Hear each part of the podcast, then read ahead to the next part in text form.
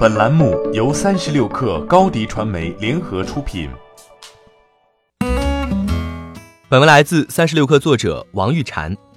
奢侈品也开始进入字节跳动这个流量池。九月三号，奢侈品电商四库与字节跳动联合发布了“奢头条”计划，双方将从营销、技术、广告和高端消费人群数据洞察报告等方面进行合作。根据合作计划。四库将与字节跳动进行 API、DPA 等技术对接，实现创意精准投放。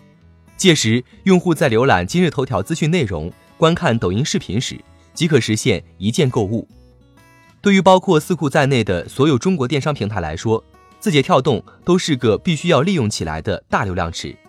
该公司公布的数据显示，截至二零一九年七月，字节跳动旗下产品全球总 DAU 超过七亿。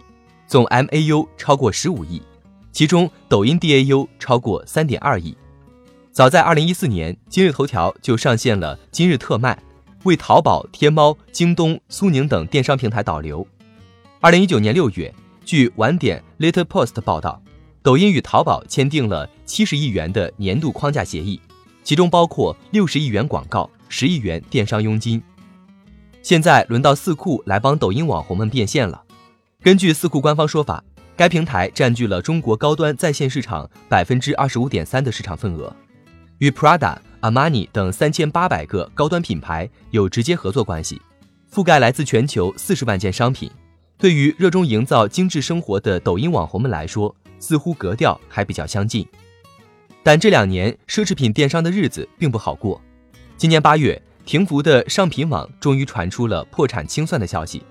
在这之前的几年里，网易商品、品聚网、尊享网、佳品网、呼哈网等奢侈品电商平台早已纷纷宣布关闭。二零一七年在纳斯达克上市当天就下跌百分之二十三点零八的四库，如今股价仅七点四美元，大致是去年同期的一半左右。奢侈品电商从兴起之初就存在的问题，现在仍没被解决。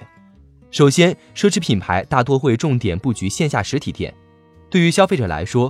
因为奢侈品价格高，购买频率低，为了防止买到假货，会更倾向于去线下实体店消费，或请人在海外实体店代购。另外，国内奢侈品行业造假现象严重，部分电商平台把控又不严，即便是像上品网这样的平台，也曾卖出过假的 Burberry，严重打击了消费者的信任度。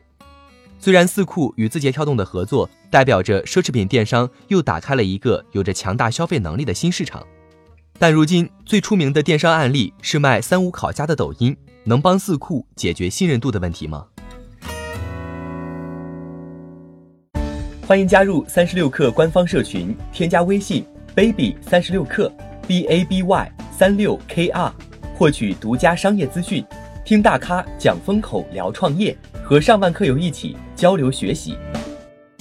高迪传媒，我们制造影响力，商务合作。请关注新浪微博高迪传媒。